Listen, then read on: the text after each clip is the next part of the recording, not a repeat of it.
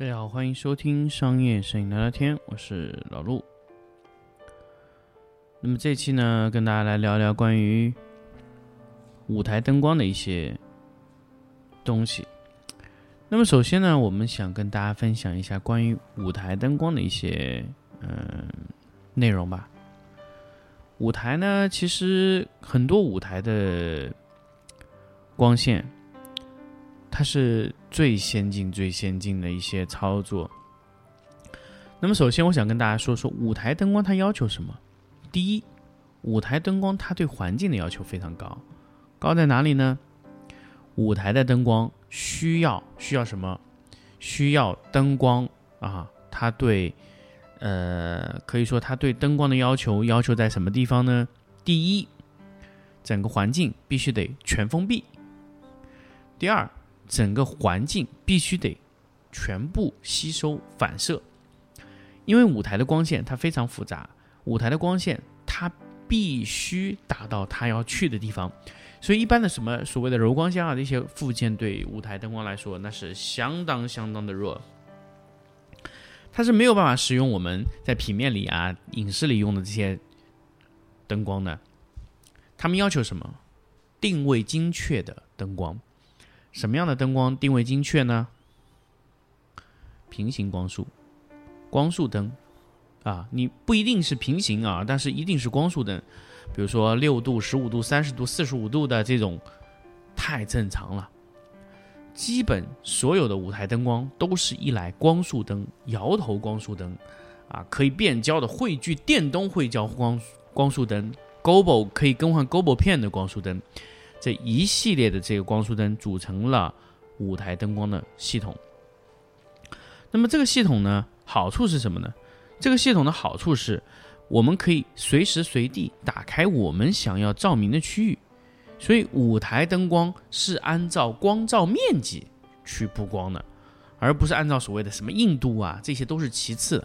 首先得控制光照面积，才能达出舞台化的效果。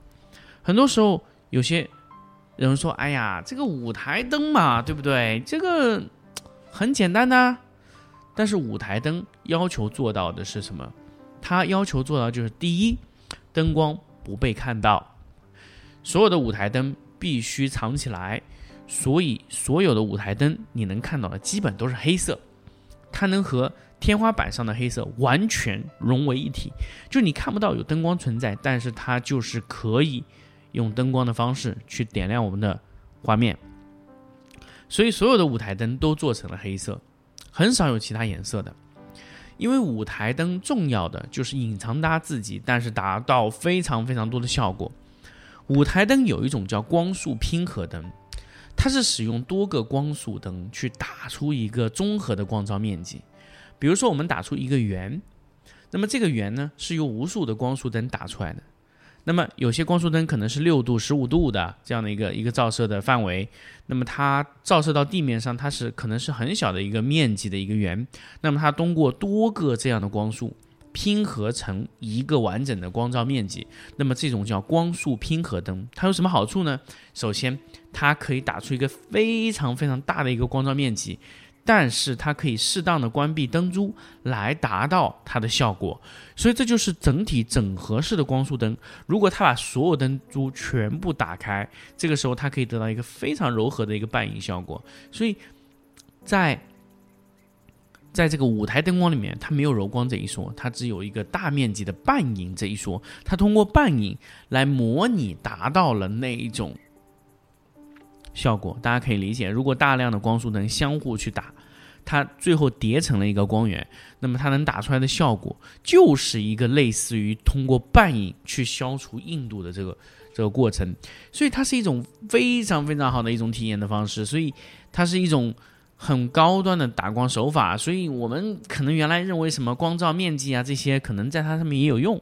它人为的去点亮了一些灯珠，而且那些灯珠点亮的区域，它是一个哎很集中的一些位置，所以那些位置它能得到一个非常完整的一个光照区域。所以这就是舞台灯光的最高阶的一个操作啊。那么说到这里呢，我们要插入一个广告。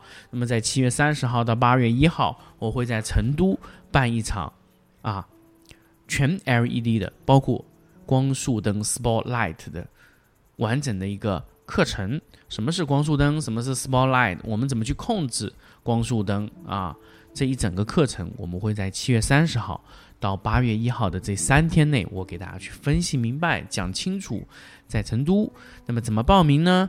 通过关注爱图仕的官方公众号可以找到我们，也可以去找到成都比兰，也可以通过这个成都比兰的这个经销商报名到我们的课程。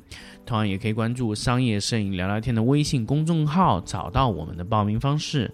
啊，那么这一次的报名价格呢是两千九百九十九元，包含一个两千六百九十九的一个灯光。那么这个呃灯光呢是我们呃包含在这一次的课程内容里的，所以你不需要再单独购买。我们相当于就是你免费听了一堂课，但是你需要买一个 LS 六零 X 的爱图仕的一个可变焦的一个透镜灯啊，这也是一个光束灯，所以我们。会在这个课程中跟大家分析更多的关于光束灯。那么舞台效果还有更多。那么当然，光束灯是其中的一种控制方式，还有更多的，比如说我们多灯的控制。那么我们会用到控台。那么控台就相当于我们的 SideSync 的软件。当然，这种控台的它对时间响应时间、响应速度、反应能力，还有包括各种的控制都非常好。它是使用了 DMX 五幺二的平台。但是由于这个控台的要求非常高，你的学习成本很大，所以在舞台中它有两个工位，一个叫灯光师，一个叫灯光编程师。什么意思呢？灯光师就是把我的光照面积、我要照射的位置通过布光的方式完成。那么灯光编程师就是告诉这个灯光什么时候你要工作在这个状态，什么时候你要工作在那个状态。所以灯光师。就是用来控制光比，灯光编程师就是告诉这个光比什么时候实现。很简单，一个在我对画面去调色，一个我在我对画面去进行时间线的切换。所以，灯光师和灯光编程师，它是两个不同的职业。当然，有人也可以一个人干完，但是这个基本上的他的活儿都不大。